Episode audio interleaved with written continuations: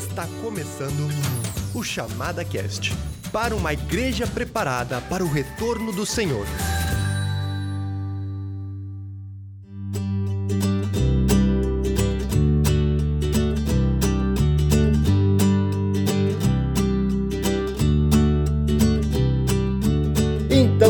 Pessoal, bem-vindos a mais um Chamada Cast. E eu quero dar as boas-vindas para todo mundo que está escutando. E eu quero dar as boas-vindas aqui também para o Daniel Lima. Mais uma vez, muito obrigado pela tua participação, Daniel. Oi, Stefan, prazer estar aqui, ouvintes, e ainda mais feliz de ter o Lucas com a gente, cara. Vai ser muito bom isso aqui. Oh, coisa boa, Lucas, um amigo aí, muito bem-vindo. Obrigado por aceitar o nosso convite. Fala aí, Stefan, fala Daniel. Tamo junto aí para passar esse tempo. Obrigado a você que nos escuta. Vamos aprender juntos aí nesse tempo. Legal. A gente convidou o Lucas aí para conversar um pouquinho com a gente sobre fundação de igreja, plantação de igreja. Ixi, que termo a gente usa? Daí o, o daí o Lucas pode responder para nós depois. Mas, Lucas, em primeiro lugar, eu queria te convidar aí, faz uma apresentação aí tua, por onde tu já andou, apresenta tua família, o que, que tu tem feito de ministério, beleza? Tudo contigo, cara. Legal, beleza. Olha só, eu sou o Lucas Gomes, sou casado com a Lise, ela me aceitou, me recebeu. uh, temos o Pedro, que é o nosso filho mais velho aí, grandão uh, o Matheus e o André. Temos esse trio aí divertido. Agora estão estudando em casa, trazendo bastante vida para o nosso apartamento, nossa, nosso dia a dia. Eu tô me converti em 99 em Gravataí e estou na estrada desde 2004, quando estudei no Palavra da Vida. E saindo de lá, me envolvi com um plantio de igrejas e estou até hoje aí na estrada, servindo a Deus e amando pessoas e tentando dar o meu melhor com aquilo que a gente tem. Legal. Tu deu uma, uma caminhada lá pro Santa Catarina também, né? Ah, sim. Ficamos quase 10 anos lá em Santa Catarina, plantando igrejas, fazendo parte de equipe do projeto Alto Vale, ali em Rio do Sul, Lontras, Presidente Nereu, Presidente Getúlio, Ibirama, naquela região ali. Mas com certeza fizemos amigos em todo o estado aí. Que bacana. Bom, pelo que você falou, vamos ter muito aí para conversar. E com certeza vamos ser abençoados aí pela tua experiência aí com fundação de igreja. Legal. Mais uma vez, antes de entrar no nosso tema, temos nosso tempo de recados.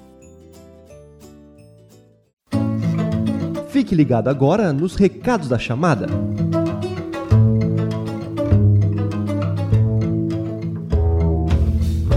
Bem-vindos, ouvintes do Chamada Cast, ao episódio de hoje. A chamada gostaria de promover, então, alguns materiais voltados a essa temática de igreja. Se você tem um interesse de aprender mais sobre a igreja, nós recomendamos, em primeiro lugar, o livro O Firme Alicerce da Igreja. É um comentário sobre Atos dos Apóstolos de Arno Fröse, que é o diretor da chamada nos Estados Unidos. E esse livro, então, ele conta um pouco sobre o início da igreja, os primeiros passos relatados por Lucas, né, no livro de Atos. Então é muito interessante. O livro tem mais de 300 páginas e está por R$ 31,90 em nossa loja. O link vai estar aqui embaixo, como sempre. E também você pode acessar em loja.chamada.com.br. Agora, se você está interessado em uma fundamentação mais teológica sobre a igreja, sobre os princípios da igreja no Novo Testamento, então nós recomendamos Cristo e a Igreja, de William MacDonald. É um livro edição de bolso muito interessante que aborda realmente vários aspectos da igreja, tanto de liderança da igreja, atuação do Espírito Santo, congregação, reuniões de oração, batismo, ceia, vários assuntos importantes nesse contexto de igreja. E o livro está por apenas 22 reais, então nós também gostaríamos de recomendar esse livro. Por fim, também gostaríamos de falar do curso online Convicções Cristãs, que foi dado pelo pastor Daniel Lima, que também participa aqui sempre no Chamada Cast. E esse curso é formado por três blocos, né? O Convicções Cristãs. E no terceiro bloco há uma parte dedicada à igreja, sobre o início da igreja, sobre o papel da igreja, o que é ser igreja. Então é muito interessante também, nós recomendamos, você pode assistir esse curso de qualquer lugar, qualquer horário que você desejar. Vale muito a pena, você não vai se arrepender de adquirir também esse curso. Então era isso. Esperamos que vocês possam aprender muito sobre igreja e sobre estabelecimento de igrejas no programa de hoje. Por hoje era isso, até a próxima.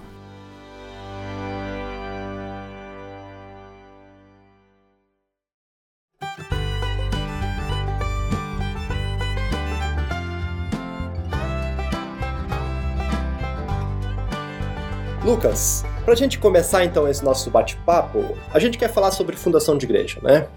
Fala para nós, explica um pouquinho para nós o que, que a gente pode entender é, por fundação de igreja, né? O que, que é uma fundação ou uma plantação, até qual é o termo ideal para a gente usar, né? Se existe essa, se existe o termo ideal. Eu acho que essa é a pergunta de arranque aí para a gente começar nosso bate-papo. O que tu tem para nos dizer sobre isso, Lucas? Muito boa pergunta.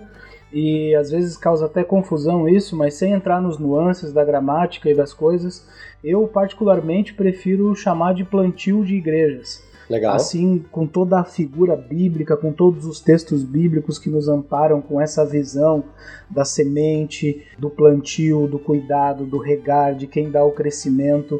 Tudo isso uhum. é uma uhum. linguagem muito viva na Bíblia. Então, o plantio de igreja, para mim, me parece o termo, a mim me parece o termo mais adequado e também o plantio de igrejas nos, nos, leva a sermos nós o plantador, mas a semente é o evangelho e Deus é quem uhum. vai dar uhum. sempre o crescimento. Então por isso que eu uso esse, uhum. esse plantio. Quando fala em implantar e outros termos, pode ser que dá uma ideia que não é a mais adequada para o movimento que Deus está fazendo. Uhum. É, tem duas coisas que eu, que eu curto muito nessa expressão.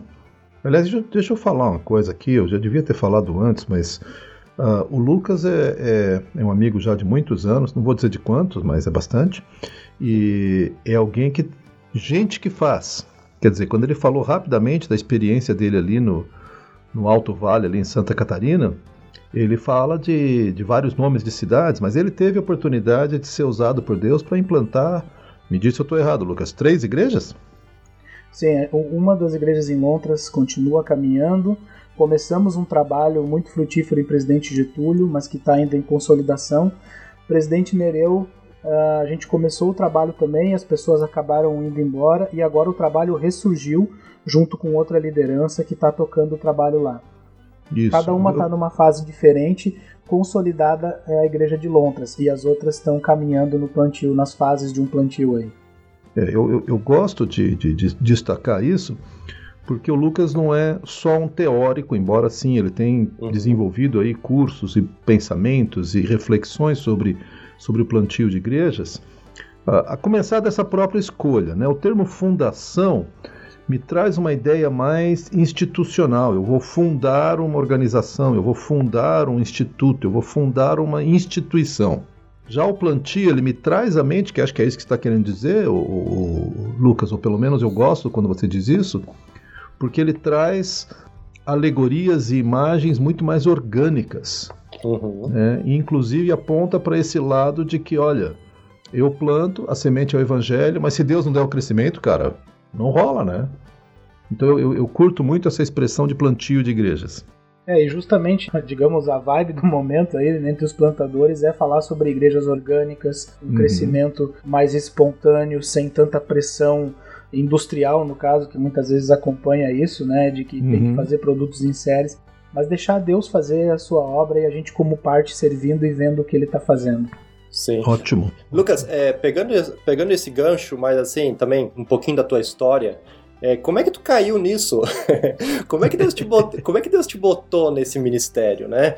Eu acho que daí a gente já pode entrar no tema pensando assim, ah, é, quando a gente pensa então em, em plantação de igrejas, né? Como é que deve ser esse processo? É uma coisa também assim, ah, o cara tem na cabeça, ah, eu vou plantar uma igreja, então o cara começa do nada. Ou normalmente é interessante que tem uma, é uma igreja que está por trás, uma convenção. Talvez podia começar assim, como é que foi contigo e depois quais são os, as outras formas, talvez, né, da coisa acontecer. É, basicamente, assim, o plantio de igrejas é um movimento do Espírito Santo, né? Ele não pode ser gerado por homens se Deus Amém. realmente não estiver abençoando isso ou estiver no coração de Deus. Não é uma iniciativa de expansão, de franquias ou de alguma coisa assim. Mas na minha história começou na minha conversão lá em 99. Eu lembro que eu comecei a falar de Cristo para todos os meus amigos da rua, do colégio e todo mundo que eu podia, parentes e tudo mais. E eu senti que Deus tinha algo para mim, assim, nesse sentido, né, de, de, de, proclamação do evangelho, mas eu não entendia quase nada de nada ali, mas tinha essa chama acesa, esse amor por Jesus. Os anos foram passando e eu sempre queria fazer algo que fizesse diferença, algo que ficasse um legado para a eternidade, não por mim, mas porque eu estava tão impressionado com aquela salvação que tinha me alcançado hum, que eu queria hum. passar adiante para as pessoas isso. Uhum.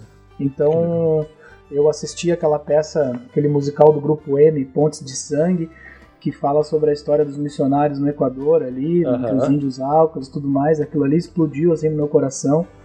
E eu sempre sonhei, naquela época eu lembro que eu sonhava em pegar uma rural antiga, um carro antigão, assim, um jipão, um bandeirante, né? E viajar ao interiorzão do Rio Grande do Sul pregando o evangelho para aquelas pessoas que estavam longe do acesso ao evangelho, assim. Uhum. Então eu fui para a Palavra da Vida com esse coração e chegando lá eu vi que muitas vezes campanhas evangelísticas é um grande esforço, um grande estouro, uma grande fumaça, mas fica poucos frutos muitas vezes. É Isso alcança pessoas e tem o seu lugar e a gente não pode parar de fazer. Mas o meio mais frutífero de, de fazer discípulos, de evangelizar pessoas, de, de formar líderes é o plantio de igrejas. Muito é bom. o plantio de novas igrejas porque ali essas coisas são essenciais, né? O evangelismo, o discipulado e o treinamento de líderes. Então eu comecei a descobrir isso lá e vendo os movimentos de plantio de igreja, eu disse, cara, é isso que eu quero fazer, né? Tanto é que saindo de São Paulo, eu e a Liz, a gente decidiu, ó, a gente tem um chamado missionário e a gente quer gastar a nossa vida aonde o evangelho ainda não chegou com plenitude, onde não tem igrejas fortes, Uhum. E Deus foi direcionando a gente pro, pro sul aqui do Brasil, que é um lugar muito carente, tanto como o sertão nordestino e outros lugares aí do Brasil que tem uma carência muito grande do evangelho. Uhum. E a uhum. gente tem convicção de que Deus quer nos usar aqui. É, eu acho interessante essa tua observação sobre campanhas. Uh, eu não tenho aqui em mãos os dados, mas eu sei que muito tempo atrás houve uma campanha do Billy Graham no Rio de Janeiro. E houve assim centenas, milhares de conversões e curiosamente, as igrejas fizeram uma avaliação do número de membros antes e do número de membros depois. Um ano depois da campanha de Billy Graham, as igrejas tinham menos membros batizados do que antes da campanha.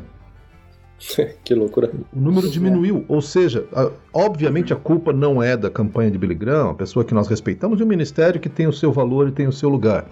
Mas o fato é, não houve uma absorção dessas pessoas em comunidades.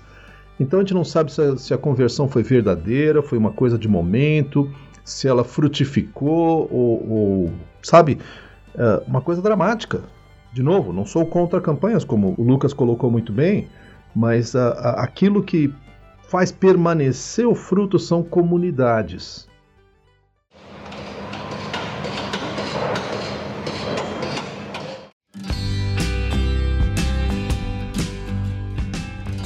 Que definição que você usa para igreja? Como é, como é quando você pensa em igreja? Vai, estamos falando de plantio de igreja. Ótimo. Que bicho é esse que nós queremos plantar?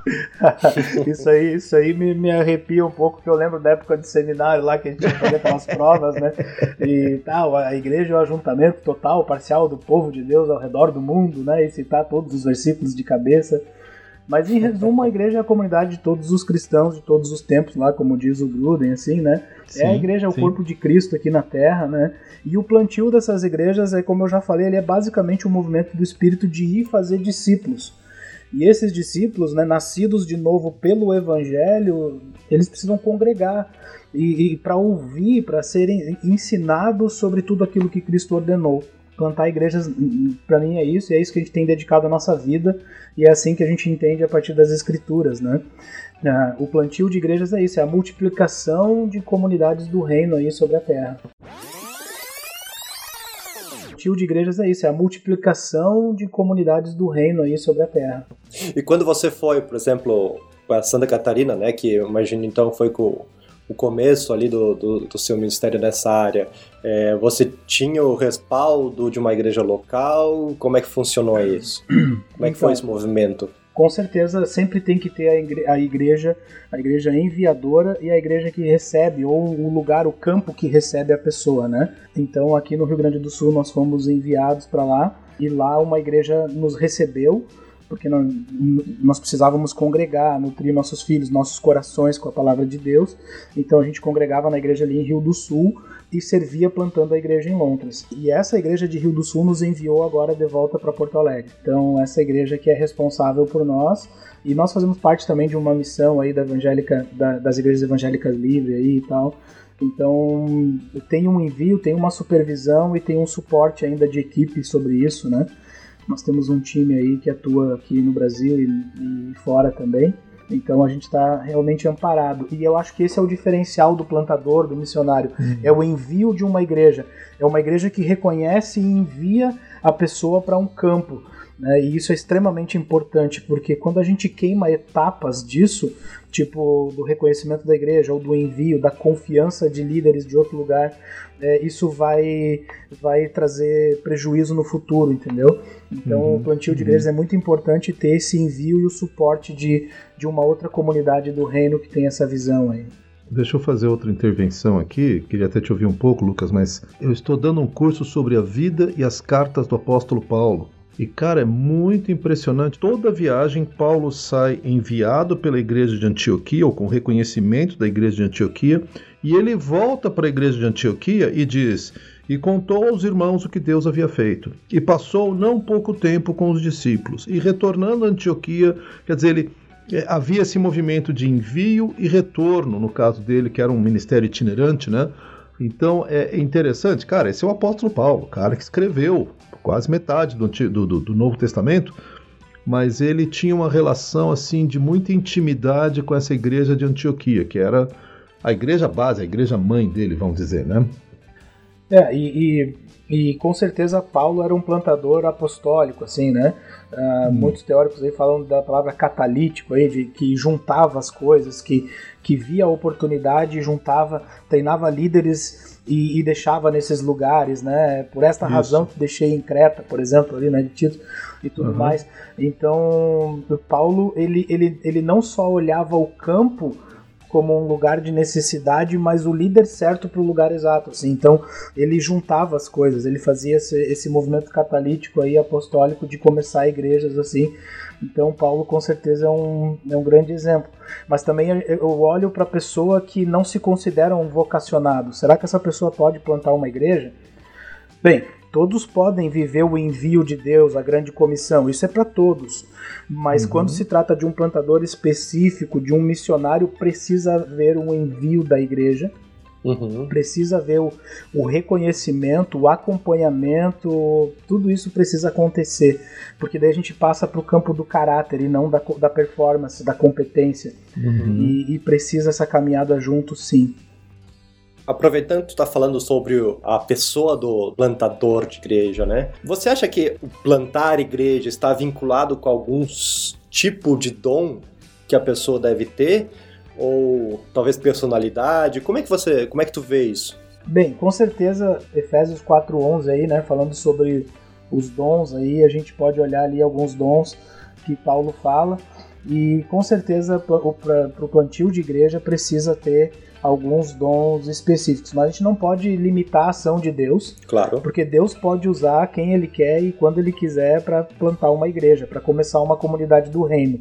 E a gente tem que abrir mais a mente porque uh, existem vários tipos de plantadores. Por exemplo, existe o plantador pastoral, que é aquele que planta e pastoreia a igreja para o resto da vida, como o famoso Rick lá da, da, da igreja com propósitos lá e tudo mais. Uh, tem outros plantadores que são aqueles plantadores uh, mais de missão que eles vão, plantam e chamam um outro pastor, né, um plantador pioneiro, né? E tem esse plantador catalítico que é o caso de Paulo ali, que ele vem, treina líderes, ele envia, essa igreja se torna enviadora, ele faz um bolo de coisa ao mesmo tempo ali. Existe isso também pessoas que capacitam os plantadores. E a gente não pode limitar isso, porque se a gente limita a aplicação do plantio, aí a pessoa diz: Ah, eu tenho o dom de pastor, de mestre, eu não posso plantar uma igreja. E isso Sim. não é verdade. Na verdade, hoje em dia nós estamos planejando os plantios de igreja já com uma pessoa com dom de pastor mestre, para que essa pessoa já dê a continuidade no ensino dos novos convertidos e fique com essa igreja, porque a transição entre o plantador e um pastor que vai ficar na igreja pode ser traumática. E se esse uhum. pastor mestre começa junto no plantio, ele dá continuidade orgânica e natural já com os relacionamentos formados. E tem um outro fator que o cara vê, o camarada vê a pessoa se convertendo, nascendo em Cristo, a empatia, o amor, a graça é diferente para com o outro. Claro. Entendeu? Uhum. Isso é um fator muito especial aí. Então tem espaço para todos os dons. Mas se for um plantio pioneiro do zero, como eu tenho feito algumas vezes aí, trabalhado algumas vezes, eu diria que a pessoa teria que ter um perfil mais apostólico e de evangelismo, mais evangelista. Tá? Não precisa ser uma pessoa muito expansiva, muito comunicativa assim, mas ela tem que ser uma pessoa que gosta de relacionamentos e que aproveita os relacionamentos com intencionalidade, pensando assim, bah, o que, que esse cara tá hoje? Bom, ele não crê em Cristo, então ele precisa ser salvo. E agora? Ele precisa ser discipulado. Daí ele olha para outra pessoa e diz: Ah, esse já é discipulado e batizado. O que, que ele precisa? Crescer e liderar. Ele consegue ter uma visão disso tudo e levar a pessoa a avançar mais um passo. Então esse é mais, é mais uma questão de perfil, porque a aplicabilidade dos dons são infinitas aí dentro disso aí, né? Sim, bacana. Oi. Silvio, muito bem-vindo ao nosso podcast. Tudo bem? Oi, Stefan. Que bom voltar a conversar com você. Legal, valeu. Obrigado pela disposição em, em contribuir com esse podcast sobre plantação de igrejas. Silvio, olha só, a gente estava conversando aqui sobre as características do fundador de igreja, tá? Do plantador. Certo. A gente vê que é, em muitas circunstâncias o, o plantador tem uma, um perfil mais é, evangelista, né? Porque no começo de uma igreja precisa muito né, da, da propagação do evangelho, né? De, de, pessoas se convertendo e aí criando essa comunidade de fé. Mas também a gente, aqui conversando com o Lucas, a gente entende também que Deus usa outra, outros dons, né? Outros líderes na igreja para trabalhar, suprindo algumas necessidades específicas, então, desse, desse trabalho de plantação, né?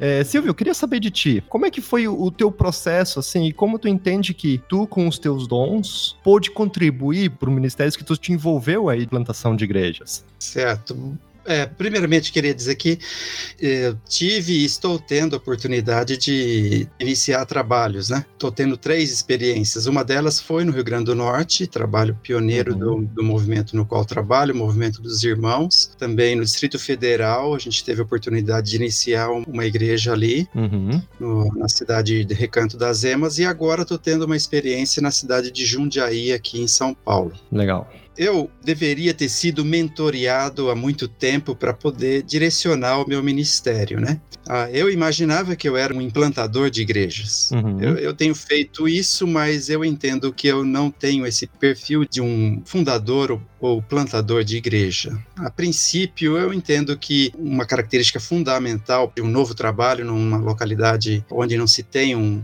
ministério evangelístico é, é a pessoa tem que ter o dom de evangelista. Uhum. Eu creio que esse esse dom, especialmente se ele for que tenha uma pessoa que tem um temperamento extrovertido, esse dom vai Uhum. assim, ou ele vai desbravar esses campos por causa desse perfil dele, de evangelista e extrovertido. Certo. Eu digo isso a partir de extrovertido porque eu, depois de um tempo, descobri que eu não tenho esse perfil evangelista. O- os dons que eu tenho seria, em primeiro lugar, administração, Uhum. que diz ali em 1 Coríntios 12, dom de ensino Uhum. e dom de governo. Só que agora, depois de mais velho, eu descobri que eu sou muito mais voltado a tarefas do que a pessoas. Daí agora eu compreendo porque eu lutava e me esforçava muito no momento de evangelismo e de abrir novos contatos nesses locais por onde eu passei. Uhum. Eu creio que um fundador de, de, de um novo trabalho, ele deveria primeiro se estudar, se autoestudar, né? ele se conhecer, Ok. não só conhecer os seus dons, mas também eh, o seu temperamento, a sua paixão, para ele saber onde e como entrar nesse ministério de, de implantação Uhum. de igreja. Né? Uhum. Uhum. Outra coisa que eu diria é que, além desse dom de evangelista, a, a pessoa tem que ser abnegada. Isso é um Sim. ponto positivo, mas pode ser negativo, porque ela vai pensar mais no outro e a sua família pode ter problemas. Eu já vi Hum, pessoas que se dedicou muito à abertura de trabalho, novos contatos, fazia viagens e a família ficou no prejuízo com isso, né? Entendo, entendo, entendo. E lógico que, assim, o, o evangelista ele tem que ter um bom conhecimento. Eu tenho descoberto, Stefan, que parece que há uma briga entre pessoas que têm o dom de evangelista Com pessoas que, por exemplo, têm dom de pastor ou somente de ensino. Uhum. Porque a a pessoa que tem o dom de evangelista, ela vai querer que todo mundo pense igual ela. Gente, a nossa preocupação é com os incrédulos, vamos lá, vamos correr atrás e tal. E pessoas que não fazem como ela faz, ela fica na bronca. Claro. Uhum. Eu creio que, assim, nós, corpo, de Cristo, temos que entender os dons que o Espírito Santo tem distribuído. Uhum. Cada um vai se encaixar no local e no momento e no serviço adequado. É lógico, se eu não Uhum. tenho o dom de evangelista, a Bíblia pede que eu, que eu seja testemunha dele, que eu pregue a palavra, então eu não vou deixar de fazer isso. Claro. Mas, Sim. mas não tem como a gente ser como aquele que tem o dom de evangelista. Sim, eu, eu digo que às vezes a gente fala e prega o evangelho pra uma pessoa lá e a- o cara não quer saber nada. A gente explica e tenta pela razão, tenta pelo amor. Daí chega um evangelista, fala Jesus te ama, e o cara se derrete na frente dele. E daí tu, daí tu pergunta o que, que eu falei que esse cara não falou, né? Exatamente isso. Eu conheci um missionário aqui na região de Campinas, ele foi o pioneiro aqui, veio em 1947. Ele falou que ele ia na, na, na fila do banco e a fila do banco se estendia para fora, estava no sol, e a pessoa da frente falava assim: Nossa, mas tá muito quente. E ele já logo, aí o inferno vai ser pior. E dali ele já começava a conversa. Outra vez ele foi no, no Ceasa comprar tomate para o acampamento e estava lá uma pessoa selecionando o tomate que queria. E ele, acho que ele é do perfil calvinista, ele falou assim: Ah, assim também Deus nos escolheu. E daí começava a conversa ali.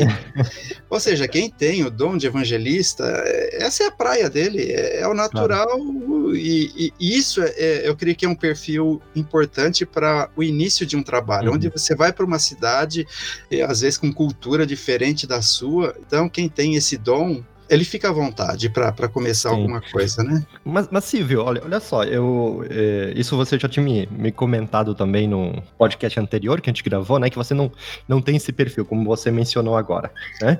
Mas Deus possibilitou que você participasse de, quê? Três, quatro fundações, né? E eu acho que Deus não, não lhe pôs aí por engano, né? então, que que- como é que você acha que talvez os seus dons contribuíram para esse, esses ministérios onde você se envolveu? A, a- a resposta a essa pergunta ela vai estar um pouco mesclada, mesclada com aquilo que eu procurava me deixar ser útil nas mãos de Deus, Uhum. com as dificuldades de, de trabalho em equipe. Hum, Eu fui descobrindo através desse processo de passar por essas localidades aquilo que Deus estava formando em mim. Como eu Uhum. disse também anteriormente, eu, eu creio que se eu tivesse um mentoreamento, alguém mais experiente que pudesse apontar para mim eh, o meu perfil, as minhas características e onde eu deveria me firmar mais, eu creio que evitaria muitos desgastes, né? Sim, sim. Porque muitas vezes o trabalho de fundação de igreja ele não se dá contento por causa do trabalho em equipe, né? Que eu acho que é, um- é o ideal. Alguém sozinho, uma família sozinha começar alguma coisa, é, realmente vai, vai ser bem desgastante. Se tivesse pelo menos mais outra família, seria interessante Uhum, uhum. descobri através do tempo aí que eu tenho esse dom de administração e de ensino e de certa forma governo também. Eu sou muito mais voltado a tarefas do que pessoas, então o que eu Uhum. pude ajudar era focar no ensino, no treinamento e no discipulado. Eu entendia discipulado diferente do que eu entendo hoje. Uhum. Eu entendia discipulado daquela forma pragmática, onde a gente tem um manualzinho e, e se dá lá uma série de, de, de estudos eh, e a gente pensa que a gente fez discipulado, fez discípulos, né? Hoje eu estou procurando a- a- na cidade de Jundiaí fazer diferente. Uhum. Como eu não tenho esse perfil desbravador, então eu estou iniciando um trabalho muito mais relacional, que vai levar mais tempo para ganhar pessoas, mas a gente está Uhum. trabalhando vida na vida, né? Usando a palavra de forma formal, de forma informal e, e não formal, né? E com isso, eu creio que eu, eu vou ficar mais à vontade por causa do meu perfil. Legal. E eu espero, lógico, que essas pessoas que a gente está atingindo nesses relacionamentos, é, Deus lhe, lhes capacite para elas abrirem novos contatos. E assim Uhum. vão agregando novas pessoas a, Uhum. Uhum. a isso. Então, a a- o que eu tenho feito eh, nesses anos, eh, por onde eu passei, foi muito mais um trabalho de, de ensino e, e de discipulado, como eu entendia anteriormente, né? Uhum. Mas é o que eu queria dizer com relação à equipe. Equipe, é, eu creio que é uma coisa muito importante para novos trabalhos, mas ela tem alguns perigos, né? É Como eu disse, Uhum. por exemplo, se o evangelista ele tem que ser um abnegado, pensar menos na- nas suas, no seu prazer né? Aham. e pensar muito mais no outro. Mas daí tem o perigo da família ficar descuidada. Claro. Eu também descobri na prática que tem-se o perigo do paternalismo, né? É o fundador fala assim: bom, essa criança aqui é minha. Você veio para me ajudar, você veio para me ajudar, mas isso daqui é meu. E tem gente que até hoje é missionário, pastor, fundador de determinado trabalho e eles dominam, eles são praticamente Uhum, os uhum. donos da, daquela localidade, daquela comunidade. Pessoas boas já passaram junto para formar uma equipe e no fim elas são colocadas de lado porque tem-se esse Claro. paternalismo, né? Claro. E outra coisa também, então, junto ao paternalismo, é o autoritarismo, né? Vai ter que ser do meu jeito. Então, Uhum. tem muitos fundadores que já estabelece algo muito mais, às vezes, relacionado ao seu gosto pessoal do que propriamente diretrizes bíblicas para aquele trabalho. Uhum. É por isso que a equipe, então, ajuda até a ter esse balanço, né? Esse equilíbrio nessas ações, né? até para um puxar a orelha do outro se necessário, né? Isso, se a equipe se entende, esse era outro ponto que eu ia tocar, se a equipe se tem um entendimento entre si de que, olha, cada um tem um perfil e parece que um está mais voltado para administração, o outro mais para um pastoreio, o outro mais para o evangelismo de, de abrir contatos, e a gente então começa a respeitar o, o trabalho de cada um nessas áreas, daí sim a, a equipe funciona bem. Uhum, uhum. Mas é, há, muito, o que acontece é muito ciúmes, quando um tá aparecendo mais e tem um, é, é mais carismático. Isso é, é um problema da nossa carne, é um problema pessoal, né? Em qualquer relacionamento, então, vai, vai, vai surgir isso, né? Precisamos da graça de Deus para trabalhar nessas coisas também, né?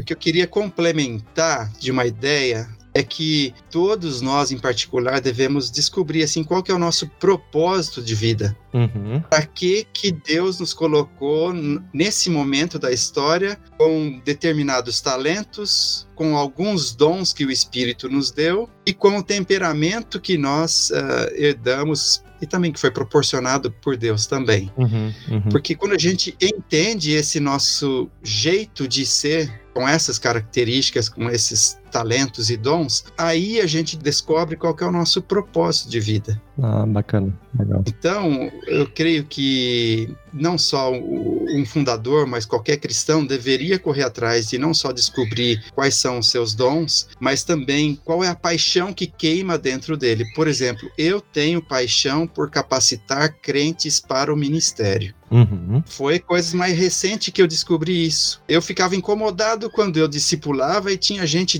desinteressada, que não era disciplinada para ler, para querer saber mais. Uhum. Mas agora eu descobri o meu perfil é para esse tipo de pessoa. Aham. E então, quando alguém for querer ser um desbravador, um fundador de igreja, ou querer trabalhar em algum ministério dentro de uma igreja, seria necessário ele descobrir primeiro qual que é o seu perfil de servo, para ver onde Deus quer que ele atue e como ele atue, conforme essa sua seu temperamento, seu jeito de, de ser, né? Uhum. Muito obrigado, viu, Silvio? Obrigado pela participação, pela tua disposição aí de fazer essa intervenção em nosso podcast. Ok? Que isso, estou à disposição sempre de vocês aí. Tá bom? Deus abençoe e até uma próxima. Ok, um abração, Stefano.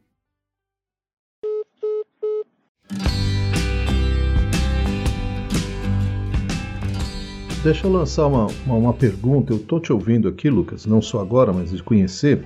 Me parece que aquela ideia que você falou de um plantio estratégico, não foi essa palavra que você usou, mas ah, ou seja, que nem Paulo, né, que ele se preocupava em treinar a próxima geração de líderes. Talvez o implantador não tenha os dons para fazer isso, mas não é correto dizer que toda igreja ao ser implantada tem que ter essa perspectiva?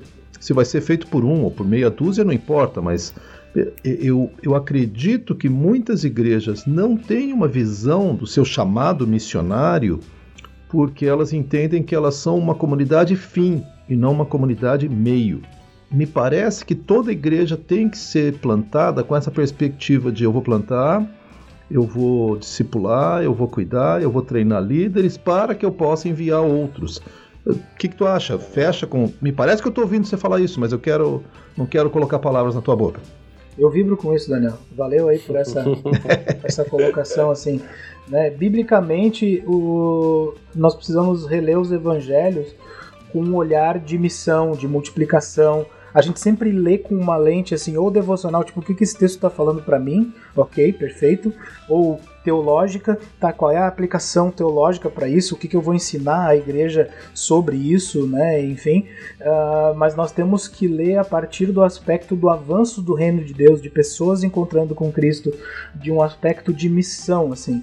E eu tenho me dedicado aí um, a um, a um movimento aí que se chama Missio Dei BR, né, de missionário do Brasil, que é viver o envio de Deus, né, praticando o evangelismo, discipulado bíblico aí, uhum. uh, e começando igrejas nos lugares improváveis e estou tentando ajudar jovens vocacionados a fazerem isso, né? E, e é isso que eu tenho falado para eles, de olhar para a Bíblia com uma leitura missional, com uma, com uma leitura do, do Evangelho se expandindo e se multiplicando. E quando eu comecei a viajar por igrejas no Brasil, aí, ter ajudado algumas igrejas aí a ter esse olhar missional, é, eu, eu achava que nós tínhamos como evangélicos um problema de, de missiologia. Daí eu comecei a achar que nós temos um problema de eclesiologia. Uhum. Só que a missiologia e a eclesiologia nunca serão fortes se a gente não tiver uma cristologia muito viva. Uhum. O próprio Filho de Deus enviado ao mundo para salvar, para buscar e salvar o que se havia perdido. Lucas 19, 10, né? Então é muito, muito importante isso. E eu deixo uma dica de leitura que é Caminhos Esquecidos aí do Alan Hirsch, né? Uhum. Uh, quem pode ler isso aí, por favor, leia, porque fala sobre esse DNA apostólico e missional que se perdeu nas igrejas. Vou botar essa referência lá no, na descrição do, do nosso podcast. Ah, tia, é da editora Esperança ainda, tá louco. é, os manos lá vão ficar felizes comigo. Então, assim, ó, cara, uh, eu olho para isso que às vezes a igreja entra no modo protecionismo, assim, sabe? Tipo, Isso. ah, a gente não pode perder menos, a gente tem que ter uma programação de qualidade, a gente tem que ter um não sei o quê, tudo tem que estar tá funcionando redondinho e, e, não, tem, não se tem tempo de olhar para fora. E a gente se esquece que quem não frutifica, quem não multiplica, acaba morrendo. Uhum. E se tu olhar de novo pro aspecto orgânico, né? Uma vez eu tinha uma, uma laranjeira lá em casa e ela dava muito fruto. Daí foi passando os anos, ela foi envelhecendo, foi ficando meio feiozona assim, e já não dava fruto. E ali eu vi que ela estava caminhando para a morte porque ela não frutificava, ela não multiplicava mais o potencial da semente. E justamente num dia de tempestade ela caiu. Então é muito triste olhar pra, dessa forma para a igreja. Né? As igrejas às vezes pensam que se proteger é o melhor melhor jeito, mas a melhor defesa talvez é o ataque, né? Talvez a gente tenha que uhum. avançar e sonhar de novo, ser movidos por um sonho de multiplicação de igrejas. Né?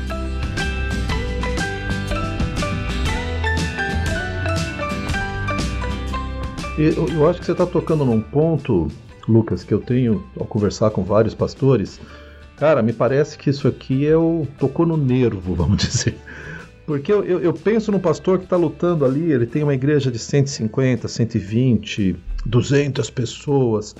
E aí tem na cidade igrejas que estão com 500, 600 mil e o cara fica ali, cara, eu não posso pensar em missões, eu mal consigo cuidar do que eu tenho, porque é, é uma mentalidade de igreja fortaleza. Eu tenho que proteger o meu rebanhozinho aqui e se alguém vier de fora tem que bater neles, porque senão vão roubar a ovelha. E eu entendo esse sentimento, tá? Tendo sido pastor por muitos anos, cara, perder alguém na igreja é dolorido.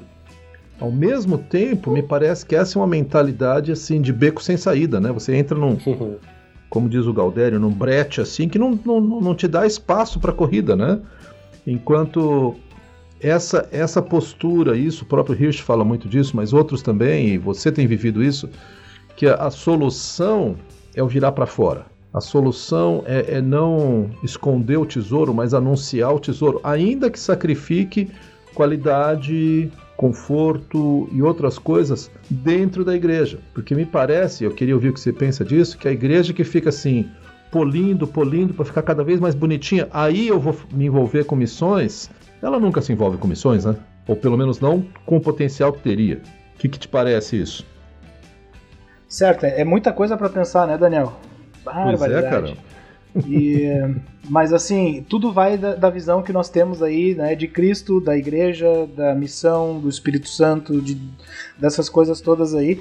E também a forma que a gente vê a igreja assim com uma mentalidade, será que de controle ou ela é do Senhor? Eu me pergunto se esse era o pensamento de Paulo. Hoje de manhã, Sim. conversando com a Liz, aconselhando algumas pessoas aí, né? A gente estava falando que, meu, Paulo ele passava pelas cidades, mas ele não era o pastor eterno, entendeu? E Sim. ele fazia o discipulado, ele dizia o que era necessário, dizia, querido, agora é a tua caminhada com o Cristo vivo. Né? E essa perspectiva de não de controle, mas de multiplicação. Eu acho que nós temos que reaprender uh, como que era lá no começo. Como que Jesus tratava o ministério, como que Paulo viveu o ministério, mas não só ele, né? Tanto Tito, Timóteo, como que esses caras fizeram, assim. E, e, eu não, e não é nada novo. Na verdade, é voltar às raízes aí. Eu acho que a gente entrou num sistema meio maluco, assim, de, de manter coisas que nem Deus pediu para nós. e acho que isso é. Tudo que opera fazendo aquilo que não é para ser feito acaba é, se queimando ou estragando. Né? Se tu pega uma ferramenta e usa ela para uma coisa que ela não foi feita, tu vai estragar essa ferramenta. Uhum. Então eu penso que muitas vezes o coração do pastor, e eu entendo, eu entendo que, puxa, como é difícil às vezes juntar pessoas em torno de uma visão e levar elas a um avanço e tudo mais. E aí quando vê, veio a Igreja da Moda, uma nova franquia aí com uma proposta diferente, com umas luzes diferentes e tal, e leva toda a galera que tu levou 10 anos para discipular, assim. Mas isso. a gente tem que crer na soberania de Deus, inclusive sobre isso. E esse uhum. povo que migra de igreja para igreja, para mim é um povo que já está salvo. Se, se, quando Jesus voltar, ou se eles vierem a falecer, eles já têm o céu ali. Eu me preocupo com aqueles que ainda não conheceram Cristo, que ainda não entregaram a vida para Jesus. E quando uma igreja focou demais nesses, tentando mantê-los consigo e esqueceu de trazer pessoas novas para o seu contexto, ah, de, de, de, de se esforçar para ver pessoas se convertendo e chegando gente nova, daí ela sente muito mais quando saem aqueles dez. Porque daí no relatório final uh, talvez mostra um falso insucesso porque pessoas saíram. Uhum, né? Uhum, e então a gente tem que olhar assim para a conversão e talvez esses discípulos mais velhos que estão buscando entretenimento cristão, eles precisariam se envolver em evangelismo, discipulado e treinamento de líderes, porque isso ia renovar a fé deles. Eles iam ver realmente o poder de Deus, que é o, o evangelho é o poder de Deus e nada se compara ao evangelho. E eles Amém. iam ver esse evangelho em ação, transformando vidas e iam se empolgar de novo e ter como uma nova conversão, no sentido de, de voltar-se né, para as coisas de Deus novamente, com um coração muito mais vivo. Mas quando eu interpreto que a igreja, eu tenho uma visão mercadológica da igreja, de que a igreja precisa me atender e suprir as minhas necessidades, aí eu acho que já está quase tudo perdido, entendeu? Massa, puxa. Cara, muito bom ouvir isso. Tu falou diversas coisas aí, agora que ficaram pipocando na minha mente. É essa questão, né, da, da autoridade, muitas vezes do, do, fundador ou do pastor, né, de tentar, ou da liderança em si, né, juntar todo mundo em volta, não, ninguém se desgarra daqui. O fundador tem que ter muito claro na mente o que, que ele está buscando, né, na hora de começar um, uma igreja nova, né, de começar um, um movimento de plantação de igreja, né? Pá, ele não tá, como você falou, né? Ele não tá buscando simplesmente começar uma franquia. O que, que a gente está buscando estruturar? Né?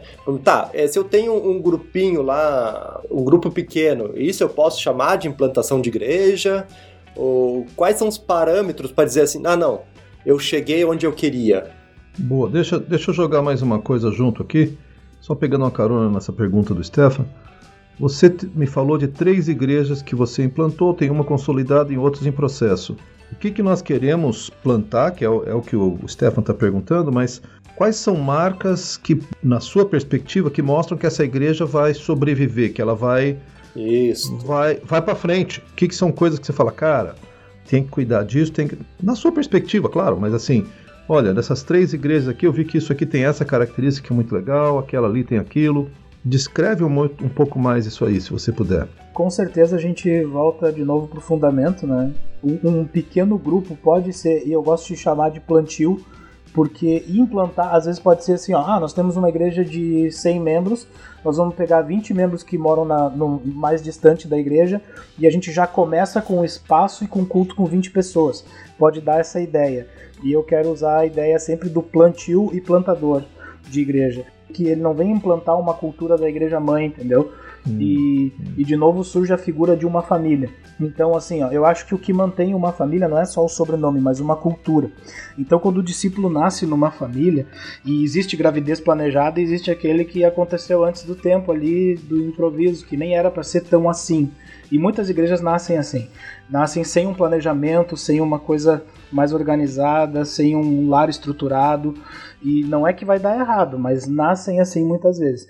Então eu vejo o, o plantio da igreja como também a figura da família. Ela leva o, leva o sobrenome, ela leva os valores, ela leva o jeito, mas os filhos não precisam ser igual aos pais. Porque hum, se eles forem igual aos pais, eles vão estar vivendo uma cultura antiga numa geração que, que não funciona mais. E esses filhos vão conectar com uma próxima geração que são os netos. Então, olhando como uma família de igrejas, a igreja mãe não precisa ela tem que gerar os filhos, né? Filhas, mas, mas os filhos não tem que ser igual a ela. Então por isso que é um novo plantio. Eu não implanto minha cultura na outra. Eu não posso fazer uma a igreja, tratar a igreja como uma fábrica de biscoito em série. Né? Cada igreja terá a sua expressão dos seus discípulos ali. Né? Enquanto teologia, enquanto convicções, estamos juntos, fechadaço. Mas enquanto expressão, não precisa reproduzir isso tudo. Eu acho que a gente tem perdido um pouco nisso e igrejas às vezes perdem membros porque estão respondendo perguntas que ninguém faz e ainda hum. querem ter uma cultura do passado. Ok, uhum. dito isso, tem que ver a igreja local como a comunhão dos cristãos, dos nascidos de novo em Jesus Cristo, que se comprometem em, em se reunir regularmente segundo os propósitos bíblicos e uma liderança espiritual reconhecida. Então, se um pequeno grupo, no seu propósito, ele quer só edificar é, tratar, cuidar de pessoas, se aproximar, discipular, ele não pode ser considerado um plantio de igreja porque ele não tem como alvo final uh, se reunir como uma igreja organizada em termos bíblicos, não, so, não somente institucionais, mas vai da intenção e da manifestação. Tem pessoas que chamam pequenos grupos de igrejas e tal, e é uma parte da igreja ou uma expressão da igreja mas pequenos grupos não conseguem fazer muitas vezes tudo que a Bíblia diz que uma igreja deve fazer, ou, ou as hum. manifestações que a Bíblia espera de uma igreja. Então, a gente tem que entender que os propósitos são diferentes. Agora, se um pequeno grupo numa área distante da cidade diz: Olha, nós temos sentido necessidade de alcançar as pessoas dessa região, uh, nós queremos treinar uma liderança local e começar a reunir aqui, ele pode ser considerado um plantio ou o início de um plantio. O plantio tem várias fases e aí tem muitas propostas que falam sobre as fases de um plantio de uma igreja. Eu uso uma às vezes, às vezes eu uso outra, né, um outro, uma outra linha mestra aí para o plantio, mas é isso que diferenciam as coisas. Então o plantio da igreja não é adquirir um terreno, um prédio, não é um projeto estratégico de marketing, não é a perpetuação de um império de franquias, não é alugar um salão colocar as cadeiras, colocar uma placa iluminada e pintar as paredes de preto e torcer para que alguém entre ali para tirar uma foto e mandar para o sustentador. Não é isso. Não precisa de um especialista contratado e não está baseado em, em quanto de membros ou dinheiro ou possibilidades que uma igreja tem. É justamente como uma família. Nós temos famílias no nosso país que têm recursos muito limitados, se multiplicam e com dignidade conseguem levar os filhos adiante. E tem famílias que têm recursos, sei lá, ilimitados e não reproduzem também porque não querem.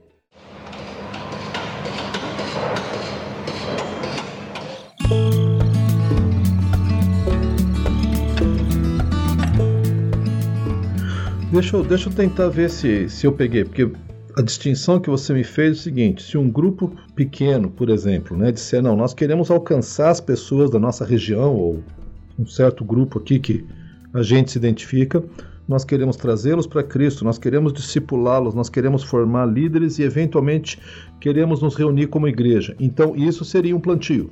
Sim, sim. Seria um plantio de uma nova igreja tá. se houvesse o, o envio da igreja que está tá, uh, tem a questão do envio, apoiando isso. e supervisionando isso. isso aí, né? Porque assim, me parece que um grupo pequeno saudável vai querer alcançar, vai querer evangelizar, vai querer discipular, vai querer formar líderes. Fica faltando só essas duas coisas que para mim fazem parte da visão, que é uma visão de se reunir como igreja e o envio é que antigamente se pensava uh, o plantio de igrejas em termos de paróquias, entendeu? De tipo Sim. de vamos colocar um lugar de reunião e de culto perto daquelas pessoas. Hoje os relacionamentos são em redes e tu tem pessoas da região metropolitana que congregam em, em igrejas de Porto Alegre e gente de Porto Alegre que congrega na região metropolitana.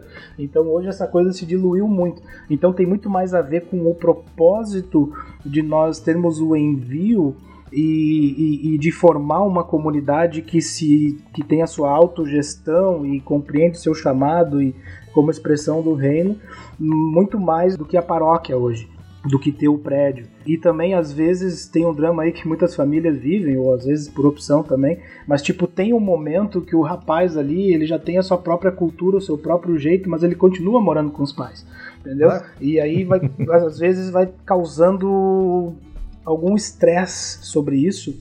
E muitas vezes tu tem um grupo dentro da tua igreja que tu já sabe que eles poderiam ser uma igreja. Mas eles estão até ali, né? Fica aquela coisa meio desconfortável. Estão assim. meio encostados ali. É, estão meio que usufruindo do que é bom e sem muita responsabilidade. Então, às vezes, nós temos que perder para ganhar, tipo assim, porque a cultura brasileira é muito difícil, né? Tu dizer assim, ó, oh, gente, chegou a hora de vocês saírem, né? E fazer a tua própria história. E quando isso em algumas culturas, tipo, ah, fez 18, vazou, né, meu? Então, né? Então, isso tanto na igreja quanto na família pega bastante essa coisa de que brasileiro nunca, quase nunca entende como multiplicar, mas dividir, assim, ah, não ter que dividir, né, e tal. Uhum, então, uhum. Deixa eu lançar uma outra pergunta aqui, que é o seguinte, cara, nós temos tanta igreja no Brasil. Né? Tem igreja, pode até não gostar da, da, postura, da teologia, da visão, mas o fato é que tem muita igreja. Uh, eu, eu imagino por quê, mas eu queria te ouvir. Por que plantar uma nova igreja quando já tem tanta por aí, cara? Me dá uma resposta para isso. Eu, eu podia devolver essa pergunta para quem está nos ouvindo também. Né? Ótimo. Nos escuta hoje né, parar para pensar um pouco nessa pergunta que é tão profunda. Né? Para que plantar uma nova igreja no contexto brasileiro se já existem tantas igrejas? E algumas coisas a gente tem que considerar nisso aí. Por exemplo, se as igrejas, os cristãos, os brasileiros estivessem vivendo realmente esse evangelho de Cristo, será que o nosso país seria o mesmo? Hum. Ou será que a gente já entrou num cristianismo cultural? Outro aspecto que muitos plantadores falam é de que, e não só plantadores, tá? teólogos, mas o, o, o, universo da administração também fala isso, de que toda organização tem o seu ciclo de vida e morte, porque tudo que existe na Terra um dia morre, é, a não ser o nosso Deus perfeito que é eterno aí, seremos eternos com ele. Mas tudo que está aqui, debaixo do sol, tem o seu ciclo de vida, sua baixa, e ou renasce ou se reinventa ou vai morrer. Então cada igreja morre com a sua geração. E a igreja que conhecemos hoje não é dos nossos avós, porque morreu com a geração dele, deles, porque o, o jeito que eles compreendiam a igreja morreu com eles também. Então nós precisamos, eu, o meu foco já há alguns anos tem sido pensar e plantar igrejas para os meus netos. A minha situação hum. já está resolvida, eu não tenho dúvida nenhuma quanto à minha salvação. Mas os meus filhos e netos vão congregar onde? E muitas vezes a gente tem a tendência a fazer a igreja como líderes. Agora estou falando já do lado de cá da vitrine, né, do, da vidraça aí. Nós temos a tendência de plantarmos e fazermos igreja segundo a nossa preferência. Uhum. Nós procuramos pregar conforme os pregadores que nós gostamos. E será que é esse o nosso chamado? Será que é isso que Jesus pede de nós hoje? Ou nós temos que plantar uma igreja que não é para os nossos netos gostarem, mas que tenham a, tem a ver com o mundo deles. E eu tenho pensado muito sobre isso. Dito isso, né, nós sabemos que no Brasil tem uma concentração muito grande de evangélicos em alguns lugares. mas nós temos lugares do Brasil com números muito baixos, né, em termos de América Latina. Sertão Nordestino, Rio Grande do Sul, a nossa fronteira, né, a Serra Gaúcha. Eh, tem vários lugares no Brasil que ainda tem muita necessidade, os rios lá do norte, índios e tudo mais. Então, assim, nós temos que, com certeza, não ficar chovendo no molhado, mas ao mesmo tempo não considerar que o Brasil é um país alcançado, assim. Hum. Interessante. Eu ouvi algumas entrevistas, alguns escritos aí que o pessoal estava fazendo, e eu encontrei duas posições, né? Seriam basicamente dois lados, né? Ou, não, eu não vou. Eu, todo mundo que apareceu, eu vou pregar o evangelho e, e, e é o evangelho que vai ter que trazer a pessoa para dentro. Ou, sendo uma, bem prático aqui, né? Não, então eu vou criar, eu vou trazer uma. botar uma música de um estilo bacana que eu sei que vai chamar mais os jovens, por exemplo. Então eu vou me focar numa estrutura, num jeito de fazer igreja que eu sei que vai atrair. Talvez a pessoa não vai vir pelo evangelho no começo, mas depois eu fisgo ela entende? E ela vai entender o evangelho, daí sim ela vai aceitar. É, tem duas, duas, dois aspectos disso. Primeiro, o que eu vejo muito é o, é o aspecto ético da coisa. Entendeu? Eu, eu já me estressei aí, né? Com algumas pessoas no sentido de que eu já vi folheto de igreja tipo, ah, venha para uma palestra sobre criação de filhos. E em nenhum momento tinha nome da igreja ou alguma coisa que sinalizasse que era uma coisa cristã, entendeu? Daí a pessoa chega lá e aí no final, assim, ah, porque aqui, porque Jesus, porque não sei o que, não sei o que. Eu, eu acho que a gente tem que ser ético nesse sentido. Assim como eu não gosto de ir numa palestra que era sobre não sei o que e no final se torna um troço de venda, assim, os caras querendo te vender, te empurrar um negócio goela abaixo, né? Eu acho que a igreja não deve fazer esse tipo de coisa desleal com a pessoa. Uhum. De realmente dizer, ó, aqui é uma igreja e a gente está pregando o evangelho, e o evangelho, inclusive, uh, ele é um restaurador de famílias. Quando o teu coração é restaurado, quando a tua família é restaurada, tem muita coisa aqui que vai trabalhar, vai te ajudar a restaurar a tua família. Então nós temos que ser sinceros de qual é o nosso negócio. Uhum, né? Uhum. Uh, muita sinceridade. Uh, sobre plantar a igreja para públicos muito específicos, isso nasceu naquela onda ali, eu não sei dizer exatamente quando, se ano anos 90, 2000, que isso chegou no Brasil. Nos Estados Unidos ou em outros lugares já estava mais tempo de ah, contextualização total do evangelho, não sei o quê. Não, com certeza, com certeza, uh, nós temos que ser sensíveis, conhecedores do nosso tempo e falar a língua que as pessoas estão falando, não fazer um, uma teologia, uma pregação de observador, mas de quem anda com pessoas. Né? O apóstolo Paulo tinha isso, ele andava com as pessoas e pregava conforme as pessoas. Jesus teve essa contextualização de, primeiramente, de se tornar carne como, como nós, tudo mais, né? Se tornar gente como a gente, né? E daí depois ele usava as figuras pertinentes àquela cultura isso é uma sensibilidade cultural, mas nós não devemos ser norteados por isso ao ponto de diluir o evangelho. Uhum. De diluir aquilo que pregamos, a verdade de Deus e todo o conselho de Deus. Né? E nós temos que pregar todas as escrituras para as pessoas tudo mais. Então nós não podemos.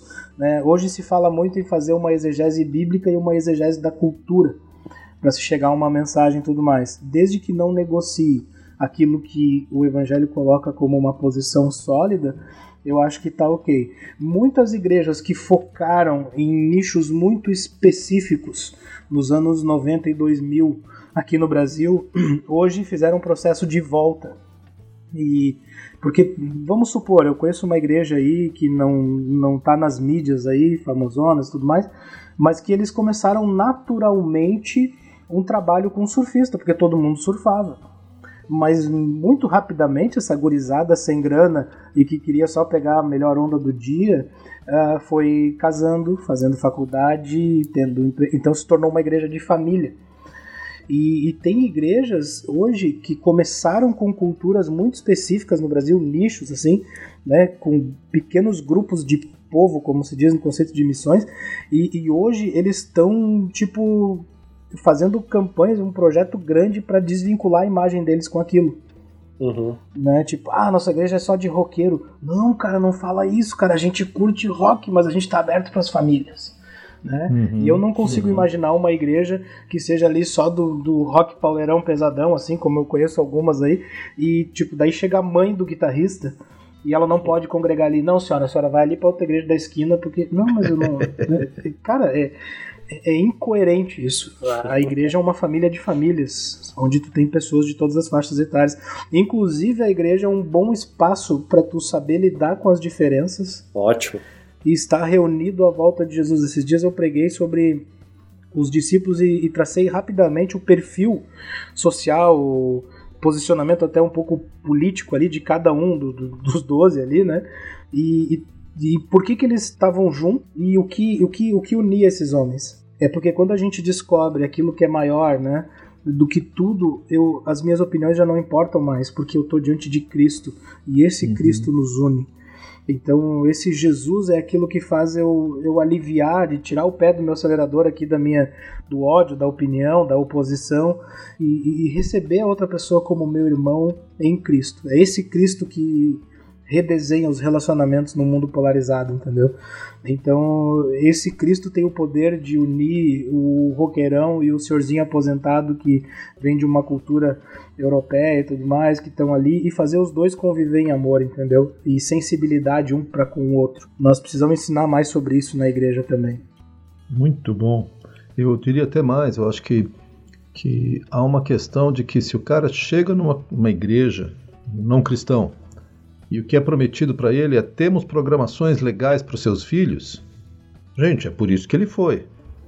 Ele pode até se declarar por Jesus, mas ó, promessa é que vocês vão ter programações legais para meus filhos. Só que esses filhos vão crescer. E outra, de repente tem programações lá fora que são mais legais. Ou de repente a igreja da esquina tem programações legais também. Ou o clube, ou a escola, ou sei lá o que. Então, eh, eu, eu, eu, gosto, Lucas, quando você enfatiza, gente, é Cristo. Claro, eu quero ter programações legais para, para os filhos dos, né, de cristãos e não cristãos, mas nós queremos apresentar Cristo. Esse é o nosso negócio, que a gente tem as melhores programações para o que for. Até mesmo, por exemplo, quando igrejas fazem, e eu mesmo já promovi isso quando era pastor, cara, vem para o nosso retiro, nós queremos ajudar o teu casamento, melhorar teu casamento. O evangelho não é melhorar casamento. O evangelho é transformar vidas. Amém. Porque o cara pode chegar e o casamento dele acaba. E aí, pronto, pá, a igreja me enganou, cara. Disseram que ia melhorar e não melhorou. Então, às vezes, eu acho que a gente entra numa, numa questão meio de marketing. E, e, de novo, não é tudo errado, tá, gente? Mas é, eu acho que a gente tem que mostrar, a gente tem que atender a dor do povo ao nosso redor. Mas a nossa última resposta é Cristo. Não é pequeno grupo, não é terapia, não é teologia, é Cristo. Muito bom isso. Gosto muito disso. É, e, e também, assim, eu conheço pessoas e também na minha própria experiência que investiram em pequenos grupos de, de, de, de povos ou culturas muito uh, específicas, mas com uma visão de atingir a família da pessoa e não somente uhum. aquela pessoa daquele claro. tipo ali, porque fica uma proposta quase que personalizada, né? E olhando assim, às vezes quando a gente vai ter um discipulado ou simplesmente tomar um café ali numa praça de alimentação de shopping, né? Faz tempo que a gente não sabe o que é isso, mas eu acho tri, né? Tomar aquele café com um amigo é muito legal. E, e, e, eu fico observando, eu gosto de observar as pessoas e o que, está acontecendo ali à volta, né? E às vezes tu vê assim, tipo, que o, o restaurante ou a lanchonete âncora que tá bombando, que tá com a fila maior, é a que tem aquela promoção de hambúrguer a 12 reais, ou de sanduíche a, a 13 ou a 15, ou, sei lá, ou compra o sanduíche e ganha não sei o que. E, aí os, o povo vai migrando, o filão vai migrando para onde a promoção tá melhor. E às vezes a igreja entra nesse ciclo insano, nessa hum. loucura, nessa doideira de promover coisas e produtos, né? E eu acho que aí já se perdeu a essência desse Cristo que nos une. Mas ao mesmo tempo, na época de escassez ali, que a gente tinha ali tipo 10, 15 pessoas caminhando com a gente e tudo mais, começando a igreja, e a gente sempre entende que, sempre entendeu que a estrutura deve seguir a necessidade, não o contrário. Quando juntou um monte de gente e era possível pagar um aluguel, e eu acho que assim como na família, se tu pode, tu compra, não pode, não compra. A gente entendia que só podia alugar um lugar quando as pessoas daquele trabalho ali, daquele plantio, pudessem pagar aquele lugar e uhum. mantê-lo. Então foi isso que a gente fez. Mas até ter um local, nós usávamos cafeterias, usávamos esportes. Se eu não posso ter uma quadra de futebol, eu vou jogar futebol na quadra dos caras. E nós vamos jogar ali e conhecer pessoas. E assim eu lembro que, que como a gente trabalhava no interior, uh, no interior às vezes é difícil assim tu ter uma pessoa que realmente se converteu, assim demora um processo, um tempo e isso é Deus que está fazendo. Mas se tu tem uma pessoa que não fala mal de ti na cidade e não fala mal do teu trabalho, tu já ganhou um aliado, entendeu? Já é uma grande vantagem que tu tem, né? Então, esse tipo de coisa de, da igreja usar aquilo que já existe e, e claro, pagar por isso e honrar isso é, é muito natural. Eu treino jiu-jitsu já há uns sete anos, eu acho. E teve o ano de 2014 ficou marcado na minha vida porque todas as pessoas que se converteram na nossa igreja lá e que foram batizadas vieram dos treinos de jiu-jitsu. Olha só mas eles vieram e trouxeram a esposa, filho, mãe e pai, uhum. pelo menos para visitar a igreja. Não era a igreja do jiu-jitsu. Hum, hum, né? Tanto é que hoje o projeto já está em outra, com outro desenho, mas puxa, teve muitas conversões nesse meio. Uhum. Então, e, e, nesses anos todos, muitas pessoas se converteram, inclusive uh, um rapaz que se converteu aí na, no ambiente do jiu-jitsu, tudo mais. Fiquei sabendo há duas semanas atrás que ele sofreu um acidente de carro e não resistiu e partiu para a glória com o Senhor. Mas me deu aquela lágrima assim, né? Cai, mas a gente diz, Senhor, obrigado. Glória a Deus. Uhum. Porque esse cara teve um encontro contigo naquele tatame foi discipulado, daí ele se mudou e continuou congregando, sendo discipulado por outra pessoa, e um dia eu vou abraçar esse cara na glória. Entendeu? Amém. Amém. Então, eu vejo, eu vejo atingir microculturas ou culturas específicas como uma expressão da igreja e não como o grande lance da igreja. Uhum. Entendeu? Muito bom isso.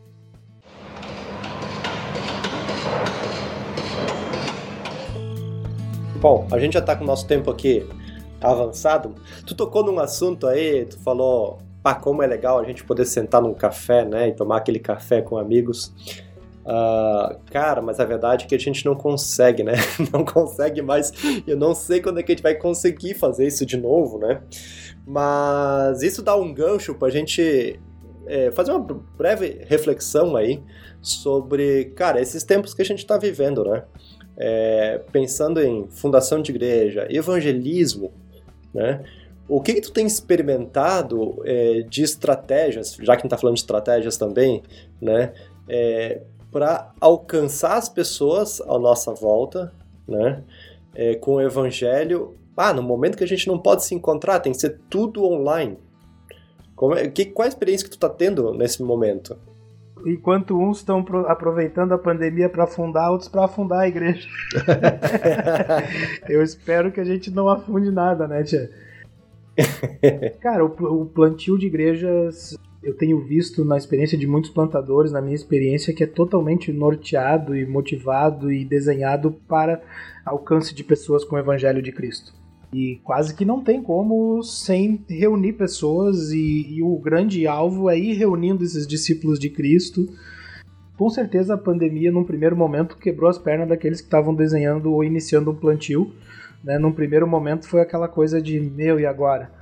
né? E até inclusive há pesquisas, há trabalhos aí que muitos missionários em outros países, o que eles mais têm sentido hoje é um sentimento de quase que de inutilidade. Hum. E a depressão está chegando a muitos missionários porque eles não podem sair de casa, sendo que o trabalho de natureza missionária é com pessoas, é com claro. relacionamentos, é servindo com ação social. E isso praticamente parou no formato que conhecíamos. Uh, nós mesmo aqui estava com um plano nós íamos iniciar o primeiro, a primeira reunião do primeiro pequeno grupo que nós iríamos iniciar agora esse ano, né? Seria no dia 20 e poucos ali de março, né? Foi justo 19, na semana, né, cara? E aí dia 18 sai o decreto e até agora decretado está né? de que não pode reunir, entendeu? E e eu não quero entrar no mérito do que é a pandemia e da politização das coisas aí, isso aí não, não é para mim, mas eu quero falar que, que nós, como pastores, plantadores, missionários, nós temos que agir com, com cautela e coragem. Hum, né? Hum. Cautela para não, não desprezar tudo que está acontecendo aí, ser cauteloso no cuidado e tudo mais, mas nós não podemos nos acovardar no tempo de crise, porque nos tempos difíceis via de regra, o povo de Deus floresceu, prosperou em dias difíceis. Uhum, Porque nós, uhum. nós estamos baseados num poder que não se pode explicar. né, que é o poder do próprio Deus. Então eu acredito que Deus tem trazido novas coisas. Dentre elas, é uma das coisas que a gente mais enchia a paciência das pessoas. É tipo, os pais têm que ser sacerdote do lar. Cara, uhum. os pais tiveram que começar a pegar a Bíblia e contar a historinha para os filhos, orar com a esposa, com os filhos, porque esse serviço não estava mais disponível. Isso, né? Tu não conseguia isso. terceirizar mais isso para o Ministério Infantil. Então, isso tem sido um ponto positivo. Outra coisa é de qual é a essência do nosso chamado. Como que as pessoas se encontram nos dias de hoje. Então, nós começamos, por exemplo, um grupo em inglês que tinha a meta de estar tá junto com pessoas, de juntar pessoas e compartilhar o evangelho e com pessoas lá do, dos Estados Unidos, de Porto Alegre, Pelotas, Canguçu, tudo mais, e fazer Cristo conhecido ou reafirmar e, e, e nutrir a fé daqueles que estavam nesse pequeno grupo via esses aplicativos aí, tipo Zoom, Google Meet. Então esse grupo é um grupo virtual que muda a minha vida real. E, gente, tem hum. dado muito certo, tem sido muito especial. Pessoas estão voltando para Cristo, se aproximando de Cristo, pessoas estão uh, eh, intensificando a sua caminhada com Cristo. E esse grupo tem sido realmente muito especial, assim. Só que o foco uh, inicial era Porto Alegre, mas está chegando gente de vários outros lugares aí. Então tem sido muito especial. A gente tem visto alternativas para o plantio e se adaptado a esses tempos aí. Também aproveitado a oportunidade que tem gerado no coração das pessoas, porque as pessoas pararam de correr tanto. Uhum. E algumas anestesias de um dia a dia ativista não se tem mais. Então as pessoas começaram a sentar, parar e refletir muito mais na sua própria vida e procurar pessoas que são referências, que têm uma palavra. E eu tenho visto muito isso de discípulos de Cristo aí dizendo assim: Cara, meu parente lá de tal cidade me ligou, tu vê, eu oro por esse cara há 10 anos aí e tal, o cara me ligou agora perguntando o que, que Deus está falando. E, e, e, pessoas me procuraram, que legal. né? Também eu pessoalmente aí me procuraram perguntando assim: Ô Lucas, o que, que a Bíblia diz sobre o fim dos tempos? sabe? Esse é um e às vezes quente. no WhatsApp, às vezes. Cara, é um, são baita oportunidades que a gente tem assim de entrar com esse evangelho salvador de Cristo. Amém. E também é um tempo das pessoas procurarem. E nós, como discípulos de Jesus, a gente tem que estar ali firme, pronto a aproveitar qualquer oportunidade para compartilhar Cristo. Na pandemia ou fora dela, o plantio de igrejas tem a ver com estabelecer relacionamento com pessoas e levá-las a Cristo e aí gerar relacionamentos entre essas pessoas. Eu eu reconheço que a pandemia traz uma série de desafios. Né? Aquilo que a gente sabia fazer já não tem mais tanto valor, são exigidas outras habilidades, outros, outras conexões, como essa que você está falando, Lucas, de né, um grupo em inglês por meio do Zoom ou outras mídias por aí. Mas, de novo, a essência continua. Eu quero estabelecer relacionamento com pessoas, eu quero amar pessoas, eu quero apresentá-las a Jesus e vice-versa. Cara, isso aí para mim é, é, é a essência do plantio. E o que nós temos que fazer é fazer isso de verdade e rogar a Deus que nos dê discernimento sobre como aproveitar as oportunidades, pois os dias são maus. Não só os da pandemia, tá, gente? Depois também vai ser, e antes também era. Então, assim, cara, eu tenho que fazer o melhor que eu posso desses dias que o Senhor uh, me concedeu. Mas muito legal essa tua experiência, Lucas. Fico bem, bem animado. E de novo, assim, a pandemia nos abriu aí uma janela para criatividade. Eu acho que a gente estava hum. muito, muito copiando os outros e a pandemia fez com que cada igreja se deu uma chacoalhada para que uhum. se mexessem e fossem mais criativos. Os plantadores também. Então, a gente cada semana tenta fazer uma demonstração de amor, como levar uma erva mate com um bilhetinho para alguém, uh, fazer kit aí com as crianças aqui em casa com, com escova de dente, pasta de dente, sabonete, entregar para mendigos com máscara, versículo, evangelho de Marcos, entregar máscara, distribuir máscaras para catadores de lixo, para pessoas que não têm, é, doar cestas básicas, é ilimitado o potencial de criatividade. Uhum. E, e, isso tudo é demonstrar o amor de Cristo de alguma forma real, e isso tem que levar para depois da pandemia também, e isso vai resultar em plantio de várias igrejas. Amém. Legal, cara, eu acho fantástico isso aí. Eu mesmo já fui alvo dessas demonstrações de vocês aí. Mas, cara, valeu mesmo. Muito obrigado pela tua disposição, disponibilidade. Eu, eu mesmo, eu, eu amo esse tema. Já te falei isso e, cara, não sei se tu tem alguma última palavra aí de encorajamento, de exortação, de ânimo pra gente fechar com chave de ouro esse, esse tempo. Orem por nós, se envolva com o plantio de igrejas e se tu tem um chamado nessa área, ah, procura os teus líderes ou nos procura Uh, os contatos vão estar aí na descrição aí de alguma maneira. Uhum. E tem espaço para todo mundo. E bora plantar a igreja. Amém. Amém. Amém. Beleza. Valeu mais uma vez. Daniel, eu quero passar a bola para ti de novo, para a gente poder finalizar esse tempo como a gente como é de costume, tá? É, orando aí pelo, pelo Lucas, pelo seu ministério e por aqueles que têm sido alcançados pelo, pelo Evangelho de Cristo. E com esse podcast também, né? Que a igreja, mais uma vez, possa ser Amém. edificada e crescer. Deixa eu só te dar uma palavra mais, Lucas. Olha, cara, continua firme. Tenho certeza que há momentos que você se cansa, pensa em chutar o pau da barraca, como a gente diz. Mas, cara, Deus tem te usado e vai continuar te usando inclusive usou nesse momento para me encorajar, e tenho certeza que os nossos ouvintes também. Permanece fiel, cara. O testemunho e o, e o ministério que Deus tem feito por teu intermédio, da Lise, da, da gurizada, é muito precioso, cara. Para mim é um, é, um, é um estímulo. Deixa eu orar por ti então. Senhor, muito obrigado, Pai, porque é evidente que o Senhor levanta pessoas, não só como Lucas e Lise, mas especificamente estamos falando deles, que amam o ministério de trazer pessoas para Jesus e que tem se dedicado a isso e que compreendem que esse ministério inclui esse plantio de novas igrejas, Pai. E esse plantio de igrejas com uma visão de reprodução. Eu sou testemunha de que Lucas e Lise têm pago preço para continuar cumprindo o teu chamado. Eu quero pedir, Pai, em primeiro lugar, que o Senhor esteja motivando o coração deles. Tenho certeza que eles enfrentam vários várias lutas, dificuldades, percalços, que o Senhor esteja, que o teu Espírito Santo esteja motivando essa família tão preciosa, assim como abençoando também as iniciativas, dando a eles discernimento, criatividade. Quero orar também por aqueles que nos ouvem, todos os nossos ouvintes, nós que estamos participando, que essa chama de ver a tua igreja crescendo seja uma chama que não só se acende no coração de cada um de nós, mas que gera frutos também eternos, que nós estejamos prontos a ouvir a tua voz e a perceber o mover do teu espírito e nos alinharmos com isso tudo. Isso é o que eu peço, é o que eu agradeço no nome de Jesus. Amém. Amém. Amém.